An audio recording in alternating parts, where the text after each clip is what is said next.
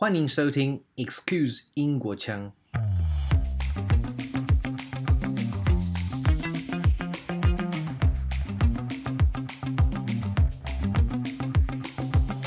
Bushibans really contribute to this sort of system that's killing kids, you know, and I, am speaking both metaphorically and literally.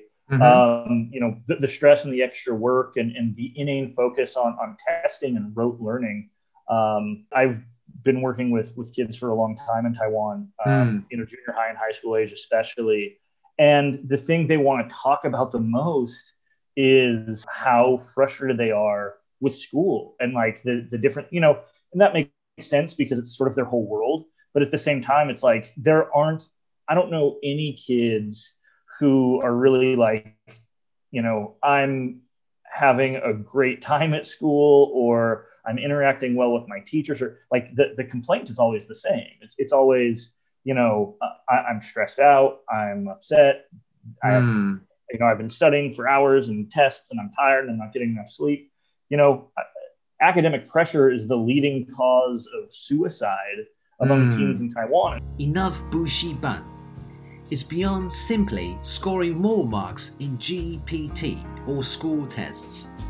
Aside from all the hypes around which cram school to get your child to register for, what can parents do to arrange for their children a better place to learn English? It is my pleasure today being joined by my guest, Adam Hatch who's from California.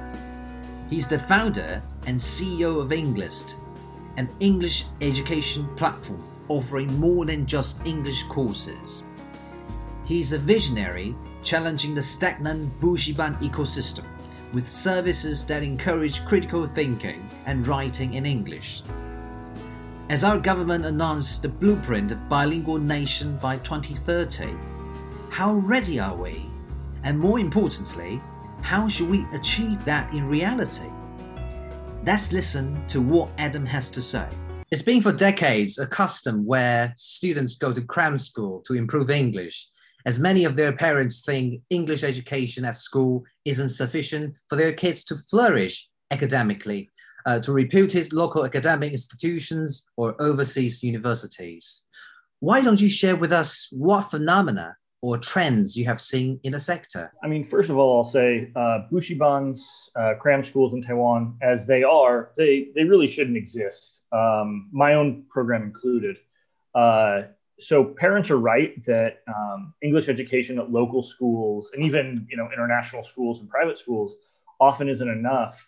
Um, but the answer to that shouldn't be like pay to play cram schools. The answer is making English class more effective in schools. Mm. Um, there are a ton of ways they could do that, uh, but for a range of financial and cultural reasons, uh, reasons, I, I, don't think it's going to change very much. Mm. Yeah, I don't, I don't understand why Taiwanese citizens aren't furious at the fact that that bushibans exist. Um, you know, Taiwanese people pay taxes into an education system, and then that education system is supposed to teach kids and prepare yeah. them for society or democracy or, or, a job or whatever. Um, and so the kids they spend a ton of time at school but then mm. somehow they need more practice you know like how how how, how does that work so so you get you know this industry that pops up um, and the kids who can go to the most expensive ones with the smallest class sizes and the most qualified teachers mm. you know, hmm. those kids end up doing better on tests or getting higher grades or whatever else um, and it kind of seems to me to defeat the whole purpose of a public education system so mm. um, i'm I tend to to to be pretty critical of the the, the industries that I'm I'm in. I, I, think that, that it's indicative of of a pretty serious problem, and I'm I'm, I'm a little upset people don't take it more seriously and look at it a little more critically. Hmm. Um, uh, I mean, Taiwan has this really deeply rooted culture of testing um, being the yeah. main focus of education. Um, and so when, when the focus is the test or the score, that leads to a whole range of problems. Um, but there's also like you know uh, a lobby of cram school owners, um, especially like the bigger ones. You know your Hess, your Giraffe, your Happy Marian, uh, Kojen, whatever else. Mm. And they have an interest in in keeping things the way that they are. So I mean, they lobby the government. They have you know lawyers and and and groups and things like that where they you know want to make make sure that they can keep making a lot of money. Mm. Um, and then then it's just you know the the way that Taiwan's economy is. You know, parents need a place to leave their kids after school. Kids get done with school at you know four or five o'clock, and then you know, and that's some kids get out as early as noon, and then you know parents still have to work until seven, eight, nine o'clock at night. You know, for a lot of jobs, um, considering work culture here. And so, like the bushibans kind of fill that gap. It's a place where mm. kids can go and get help with homework and stuff. Um, th- there's also sometimes I, I I think that you know, like I grew up in California, and you know, cram schools obviously are not a thing um, where I grew up, and um, and so it's like I wonder if if maybe Taiwanese people are just like maybe is it like a chabuduo attitude where it's sort of like um, okay the school isn't doing enough but instead of me you know arguing and trying to make the school do better maybe we'll just send them to another school and, and not do the fight like you know i don't know um, i don't know if that's I, I don't think that makes a ton of sense because you have a similar situation in japan mm. um, and so i mean i think that there's also some some cultural legacy like from japan and how japan handles its education um, yeah. that, that has left that has left a mark on on sort of you know taiwanese thinking about how education should go mm. um, but but you know re- regardless of all that um, I think bushibans are probably a negative thing overall. Uh, you know, parents are spending a ton of money on them, um, mm. and it's not like it's not like most Taiwanese people are swimming in cash. Uh, no. And then a lot of a, a, lot of the, the schools, especially the English schools that I know of, you know, they're they're junk. You know, the, the English programs are are, you know, it's get kids in, have a white guy in the classroom. Hmm. Um, mm you know they come three days a week for a couple hours here's a workbook look you speak english now but then they get out and they don't actually nobody actually speaks i mean i'm oh. sure there, there there are some kids who do and some kids really you know are able to do it that way but but there is no like regulation or benchmark or anything like that making sure kids are are actually capable communicators in english mm. um, you know and i've met i've met so many taiwanese people who've, who've been through you know taiwan's education system and you know bushibans um, and they've learned English that way, and they don't really speak English. They, you know, it's they're still really uncomfortable with using it, and mm. they hmm. might understand like when I speak, but then when they have to respond or or or and then asking them to read or write something of any depth is is is is really intimidating. And so it's just you know obviously it's um, you know both the public schools and the bushibans aren't preparing most people who are in those programs to for the skills that they're going to need, the skills that they want when they when they go in the first place. Mm, um, You know, and so uh, you know the most the, the, the, biggest problem I think with them um, is that you know uh, bushibans really contribute to this sort of system that's killing kids. You know, and I, I'm speaking both metaphorically and literally Mm-hmm. Um, you know, the, the, stress and the extra work and, and the inane focus on, on testing and rote learning. Um, you know, I, I've been working with, with kids for a long time in Taiwan, um, mm. you know, junior high and high school age, especially. And the thing they want to talk about the most is, you know, how frustrated they are with school and like the, the different, you know, and that makes sense because it's sort of their whole world. But at the same time, it's like there aren't I don't know any kids who are really like, you know, I'm having a great time at school or I'm interacting well with my teachers or like the, the complaint is always the same. It's, it's always, you know, I, am stressed out. I'm upset. I have, mm. you know, I've been studying for hours and tests and I'm tired and I'm not getting enough sleep. You know, academic pressure is the leading cause of suicide among mm. teens in Taiwan. And it's not like, you know, there isn't there's only a small amount of, of teen suicide in Taiwan. It's, it's a serious issue. Um, and so, you know, it, it, it, confuses me why any reasonable society would want to inflict cram schools as they are onto their kids. And so, you know, I'm, I, I, I'm a little bit frustrated, obviously, with, with kind of how, how it's done.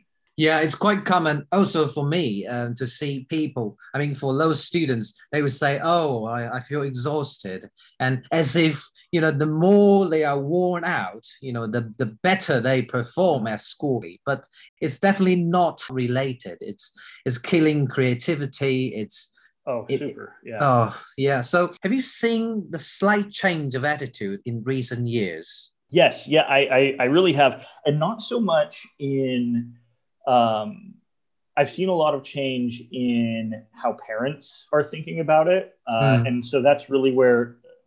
I mean, parents in Taiwan obviously want what's best for their kids, like anywhere else, you know. Mm, yeah. Uh, and so, so parents are are sort of like, okay, this isn't working. What else are we going to do? But the problem with that is you get there are all these sort of alternative or buzzwordy or corporate babble education ideas that mm. really are, are missing the point and parents don't really know you know what to do and so they're enrolling these kids in these um, you know international programs um, and i'm not talking about tas uh, tas is, is pretty much a copied and pasted american high school in taiwan which oh. is mm. exorbitantly expensive it's it's way too much money but but just in terms of educational outcomes, as far as I can tell, TAS kids are, you know, pretty well prepared for, you know, let's say college um, mm. in, in, the US or in Europe or, or wherever else. Uh, most of them, obviously, I'm, I'm, sure there are problems, and I don't really know a ton about TAS. Yeah, but I'm talking about I'm talking about the other the, the quote unquote international schools um, in Taiwan that that it's like they they're trying to um, do the they have international curriculum american curriculum they have like ib or ap and then but then they run it in a really taiwanese way where it's like kids are you know there all day long and they're just given assignment after assignment and test test test and so the kids are you know doubly stressed out but then they're oh. trying to impose that on a system that really wasn't designed to kind of fit that mold and so mm. you know it, it's it's led to a whole other range of problems mm. um, and so i mean i could really go all day about what some of the problems are uh, i have some ideas for how to fix it but you know it's some of them are pie in the sky and it's it really is a lot and i think that that taiwan needs a wholesale reimagining of how um, how society approaches education. Yeah, it really sounds as if it is a systemic problem that requires a panel of uh, researchers, specialists, you know, to really dig into the problem and, and figure out a new way of doing things right? Yeah so so you know i don't know i don't know if, if it we need a bunch of researchers. I think that the problems are pretty apparent. I think that that you need to empower um, experienced and empathetic people uh, yeah. to make the decisions. And the problem is you know there there are just too many uh, cooks in the kitchen and too mm. many interests and too many other things going on uh, and so you know the government and the moe and, and, everybody else they're trying to make everybody happy and mm. all that is, is is just you know putting a ton of pressure on students that's that's unnecessary and, and inappropriate Hmm. You having covered a little bit of what I'm going to ask later. Um, so to transform, you know, we, we know there's an agenda, so-called bilingual nation by 2030. Yeah. This agenda yeah. is set by the Taiwanese government. So what elements are still out of place in your view as an English educator here? I, I actually read the blueprint again. I've read it like three times now. Um, uh, but I, I read it again last night to, to prepare for our conversation today. Mm. And um, the I think that the problem isn't necessarily one about. I, I think the intentions are good, and I think that if all yeah. of the things that happen in that, that they mention in the blueprint actually happen, then mm. uh, it would be an improvement for sure.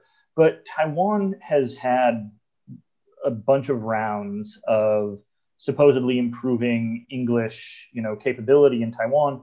And at least from the perspective of, you know, educators or, or, or foreigners in Taiwan, mm. yeah, I don't really notice a whole lot of improvement um, across the board. Uh, there, there are little things here or there, but um, so, so the issue isn't, you know, so much good intentions or whether or not the plan is uh, is good. Um, there are obviously some some big problems with it. I think the problem is how are they going to do it, mm. and that's hmm. where the blueprint really comes up short because it's the the whole blueprint is peppered with words like you know so the NDC recommends this and this department will incentivize this, but it's like but how are you going to do that? You know, yeah. in what way? You know, you say we're going to in- incentivize content-based learning mm. for, you know, there's a whole alphabet soup for the for the different um, you know types of teaching but how are you going to how are you going to incentivize schools and teachers to pick up a system for you know teaching english that is just you know the opposite of how they've been doing it for generations yeah you know? uh, yeah and so and it doesn't really say a word on that and and so it's i'm a little bit skeptical that um, you know where the rubber meets the road uh, is mm. is going to to help it move forward uh, you know but then i you know i talk about um, i wrote an article you, you know uh, you mentioned a tian or, or, it's commonwealth in english and yeah. Uh, you know I think that again, you know, we need to look at sort of big picture systemic things about the the bilingual policy. Mm-hmm. Uh, I, I I think that the government is putting the cart before the horse, uh, and they they sort of quote, you know, like the experiences of other countries like Romania that has like really high, um, you know, English proficiency, and like yeah. Romania has attracted you know a lot of foreign investment. It's like yeah, but Romania is like I'm not is Romania in the EU or it's like applying to be in the EU mm-hmm. and you know it, it's like I don't think it's their English proficiency so much that is that is getting them that investment. Also, do you really want to use Romania as an example? But anyway, um, I think that that if Taiwan wants more English speakers, I think that Taiwan needs to have a more open society. I think Taiwan needs more foreigners in Taiwan. Mm. Um, you, you need to give Taiwanese people, you know, an actual reason to use the language practically yeah. and organically. And that needs to be something, oh, this is a thing that I'm going to be doing in everyday life, not an academic abstraction or something that they have to do at work sometimes when a foreigner happens to walk in the door. It needs to be like there needs to be, again, you know, kind of a change in, you know, the types of jobs that are available to foreigners in Taiwan and how. Mm you know, Taiwan attracts more English speaking immigrants to Taiwan. Um, and so, if you really want to have Taiwanese society um, to any degree being more bilingual or, or, or, being more proficient in English overall, you need to recruit more English speakers, um, yeah. and not just not just Bushiban teachers, but people who come and make their lives here, you know, and and are immigrants and, and who've made you know Taiwan home. Mm. Are, are, there more and more Bushibans uh, re- recruiting foreign teachers now? I mean, I, I don't have the data. I don't know. Um, I see specifically what the numbers are. Uh, I I feel like it. I feel like there is just an, Taiwan is filthy with mm. uh, English Bushibans, uh, and so um, I do feel like there are a lot, and I do see, you know, there are great programs, um, you know, that are oftentimes run by foreigners. There's, uh, you know, um, uh, what are they called? All hands, where they're trying to help people who, yeah. you know, people in Taiwan who want to, um, you know, work in in fields that aren't education and not be English teachers.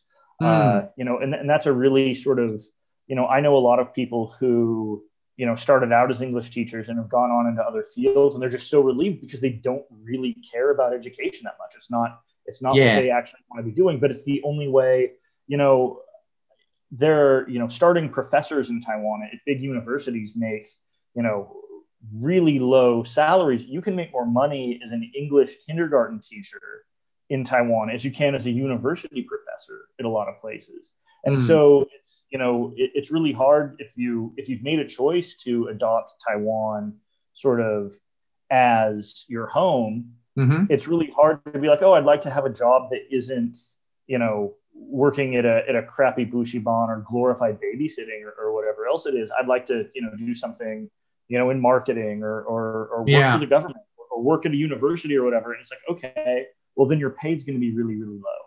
Indeed. Um, so you know there there are some there are some problems with how Taiwan is approaching it, approaching you know kind of wanting to be bilingual. Um, I mean, overall, you you need more foreigners, and mm.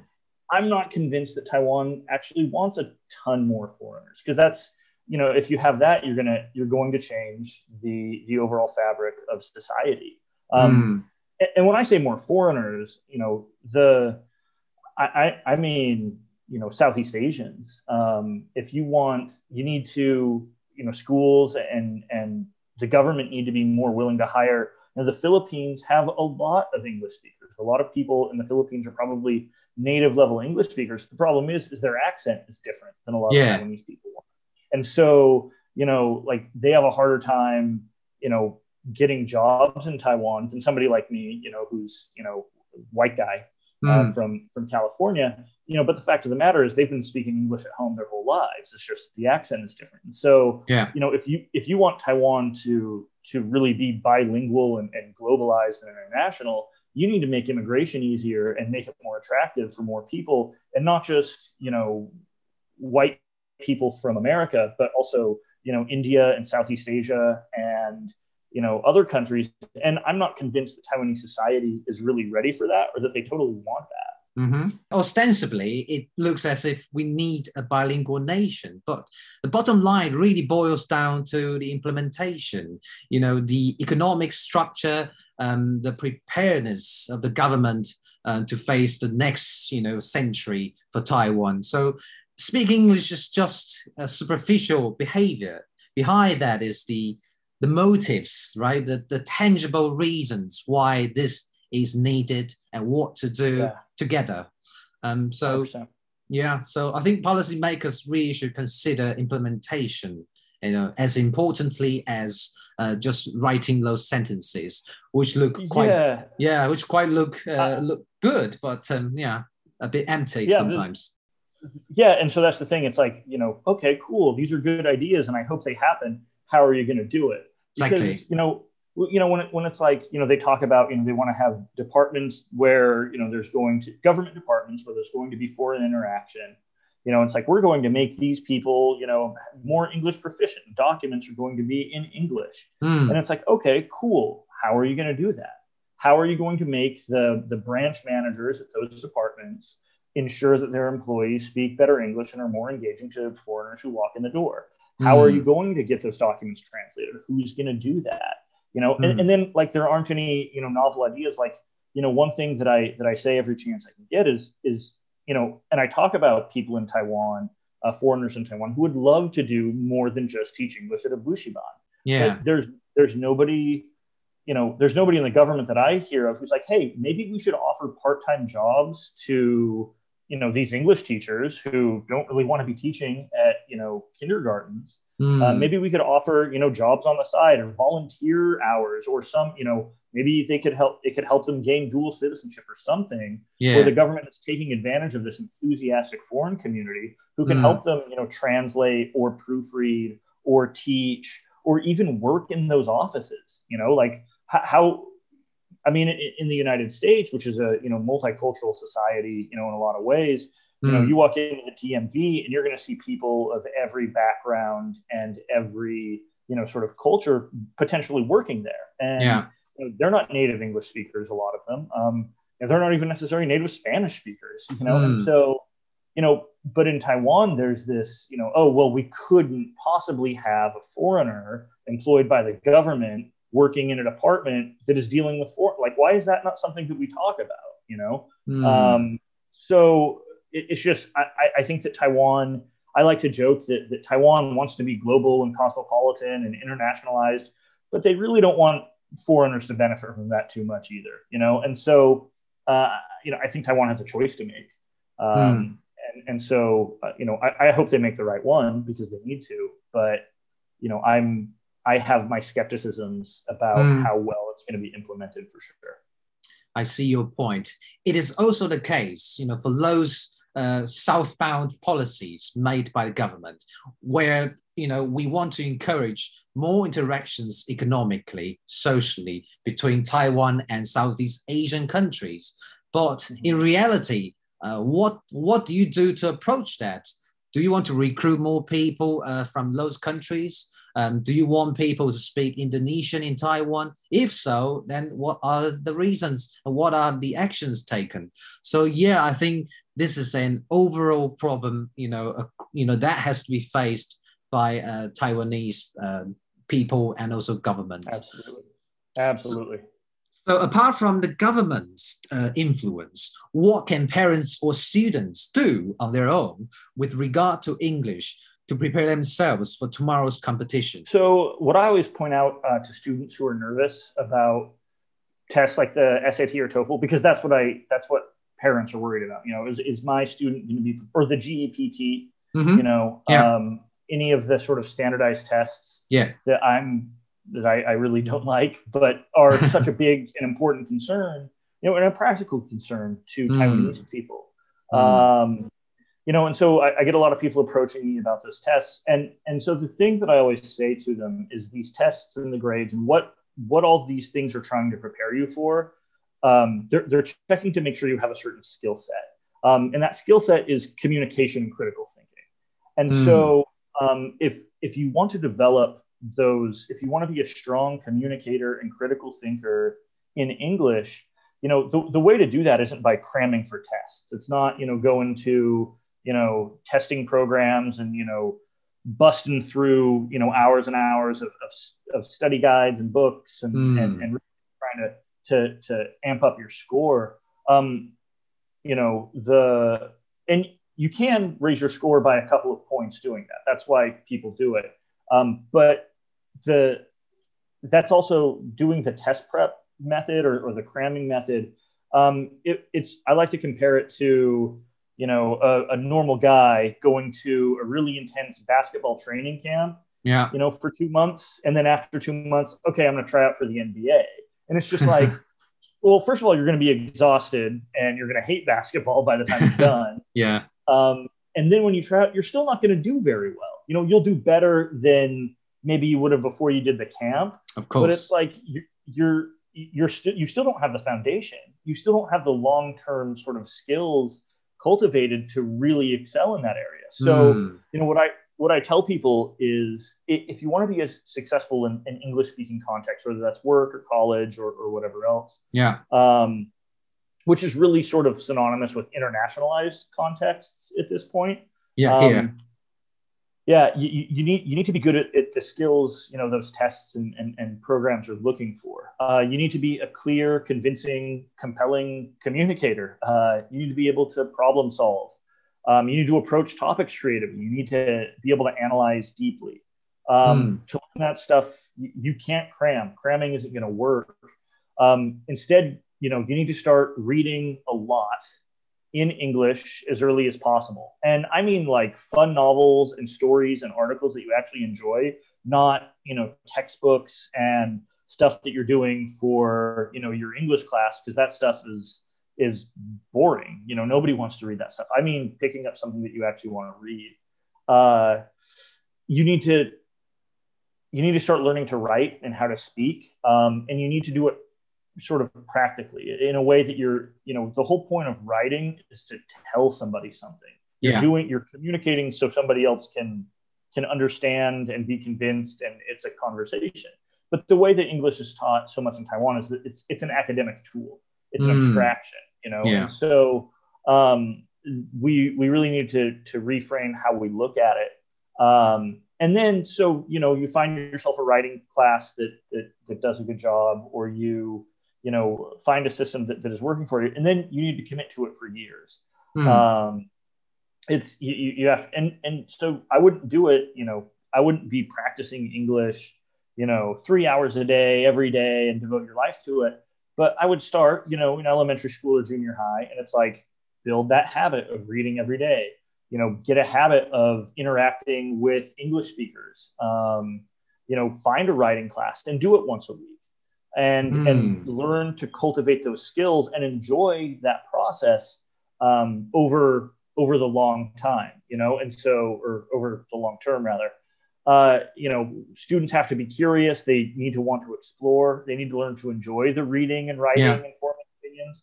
And they need to enjoy communicating with people. Um, I, I you know i always tell parents who who try to come to my program um, you know I, I wish there were a shortcut i wish i had something better to say than practice but uh, I, I don't um, you know in Hmm. my experience the people who make that process a long-term priority um, and they they do a lot of practice over a long time they Hmm. always do better on TOEFL or SAT or college applications or whatever else. It's it's uh, you know there isn't a a, a, a shortcut. So it's proved that over the long term, you can actually uh, score higher on those tests if you Oh cultivate yeah, I'm sure. cultivate from uh, you know cultivate from now uh, those uh, crucial skills um, yeah because a lot of parents and probably children they are, they are worried that to do so they would you know miss you know the short term scores you know academically um, yeah, is yeah. that really beneficial to do it over the long term well i mean so again you know in the in the long term the people who have been studying the longest and who have the most experience and the most practice they're they're going to be better than their peers you know it's i mean it, it's it's not a secret mm. uh, but parents are obsessed with the score the score is everything and yeah. doing well on those tests is is really the priority mm. but you know that's you know in english we have the expression you know you're missing the forest for the trees. It's it's you're you're, you're kind of um, the point of those tests is to look for certain skills. And so don't learn the tricks learn the skills. Actually be able to to navigate those tests well.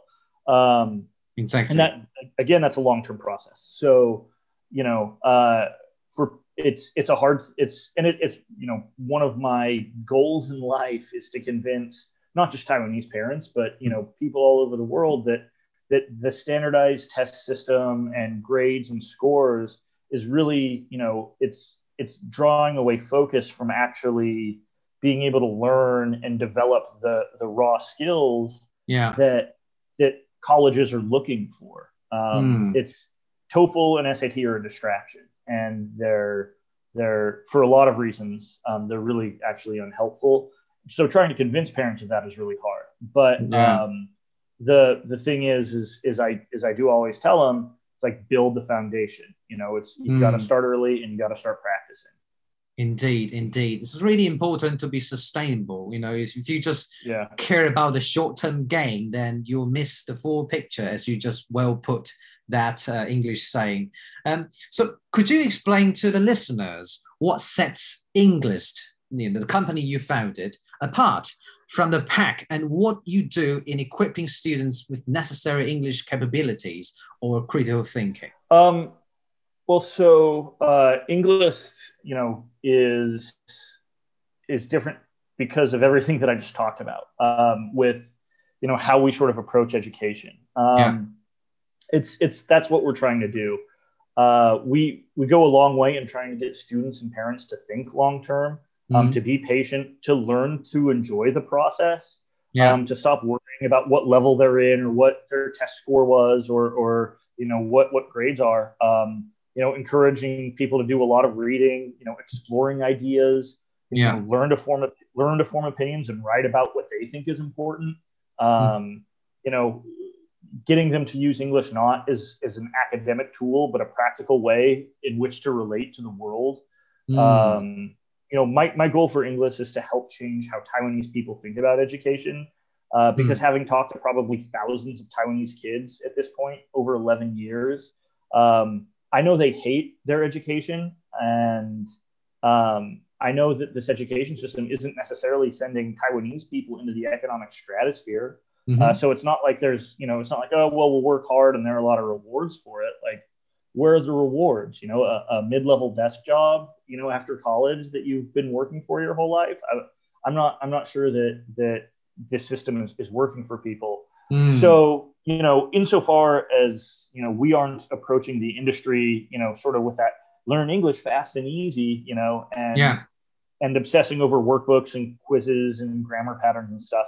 Um, I think that we're we're different from the vast majority of programs out there. Um, our our foundations are strong and we know why we're doing the things the way that we are. We know we know why they're important. Mm, yeah that's crucial. You know you, you've got an organization that preaches this whole concept. I think uh, it should be known by more.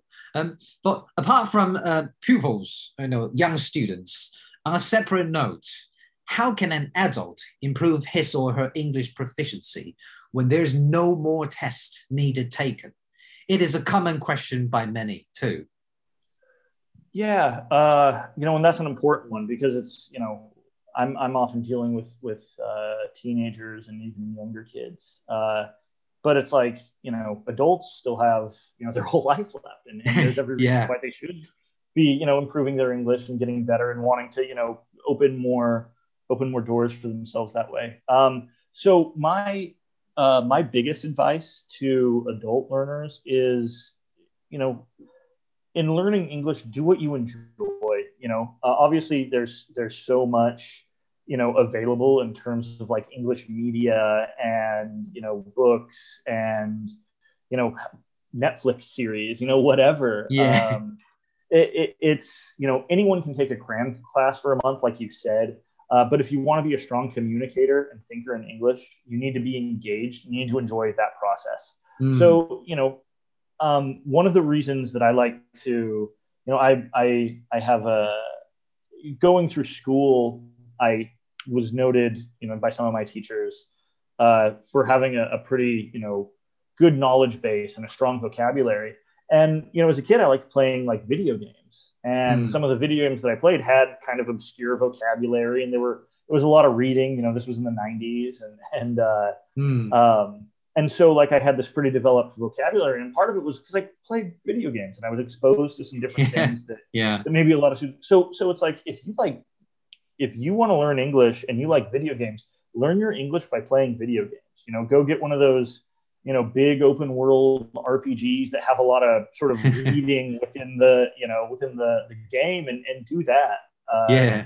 You know, um, again, movies and TV series. You know, subtitles are your best friend. Whatever mm. it is, you know, find find books if you like.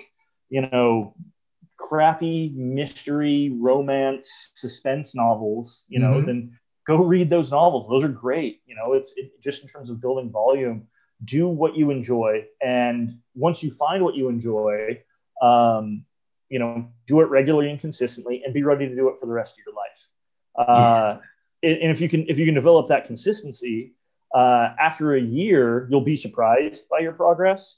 Um, yeah. after two years you'll probably be proficient in english. You know it's it's just it's going out there and and, and sort of sitting in the english stew um, and, and, exposing yourself to it and, and, letting your mind kind of absorb that. But beyond just that, you know, I think that, that there is a place for being a little more proactive. Um, you know, like I said, start. I always tell students that they need to read in English for 30 minutes a day. There's no there's no writing teacher or writing program in the world that's as good as just reading for 30 minutes a day. Mm. Um, but again, it should be something that you enjoy. Uh, yeah it's also important to make friends with people who don't speak Chinese fluently. Um, so, you know, things like language exchange, you know, hell, data foreigner, whatever, you know, but, um, you know, try to put yourself in environments where you are using English organically and practically. Um, and then obviously, you know, my own sort of pitch, but, but one that's really effective is, is take a writing class, get a writing coach. Um, you know, make sure that it's somebody who actually knows academic writing, uh, because there are a lot of people who, um, you know, they might be out there and it's like, oh, I'm an English teacher. Sure, I can teach writing. And then, like, you know, when it comes down to it, they don't know that much about writing education. Mm. Um, but the thing is, writing um, and learning to write involves synthesizing a ton of mental processes and language skills. Mm. And then you're doing all of that at the same time that you're exploring like different topics and, and really sort of engaging, thought provoking stuff. Mm. Um, so, it, it's amazing to me how little good writing education there is in Taiwan. When, at least in my experience, it's the most effective way of teaching the language that I can think of, uh, especially once you get past like that beginner level. Um, just because it's you have to be able to do everything um, mm. well if you're going to be learning writing. So you know, I would say find a writing program um, where you're covering culture and and current events, or you know, you know, looking at stuff from different angles. So learning to write, I think, is, is, is a pretty wise way to learn English. Mm. That, that's a very um, nice way of approaching the language because a lot of people just focus on speaking and they don't remember that actually there are a lot of crucial elements behind mastering a language, which is to have a critical thinking and also think like a native speaker. A lot of people just skip this part and just jump to pronunciation, vocabulary. Yeah, yeah. I mean, I've uh, you know um, in the in the blueprint for the bilingual uh, 2030, the, the acronym is uh, content and language integrated learning. And that's one thing that a lot of English programs in Taiwan don't do. Um, mm. And so, basically what it is, it, you know, you learned English when you were a kid by here's vocab words and here's a grammar worksheet and here's you know you learned like English, the language. Um, but really, the way to do it is to learn things. You know, whether it's you know reading books or or you know exploring topics or whatever else, you need to learn that stuff using English. Um, and so you know that's part of why English education in Taiwan is so boring and so many people get burned out with it. Um, so it, it is good that there are people that are starting to um, to look at that. But again, you know, uh, people need to to not think of education as as sort of this rote academic skill, but rather you know something that they uh, engaging the world and engaging ideas. And if, if yeah. can do, that, they're going to learn a lot more effectively. Adam, thank you very much for your sharing. That's an absolute pleasure to have you here. Thank you so much. I appreciate it. If you fancy this episode, why not subscribe, rate, and even review this podcast channel on Apple Podcasts or Spotify? On Facebook as well, I've got a group where you could join and interact with other like minded members of cross cultural communication. Until next time, bye for now.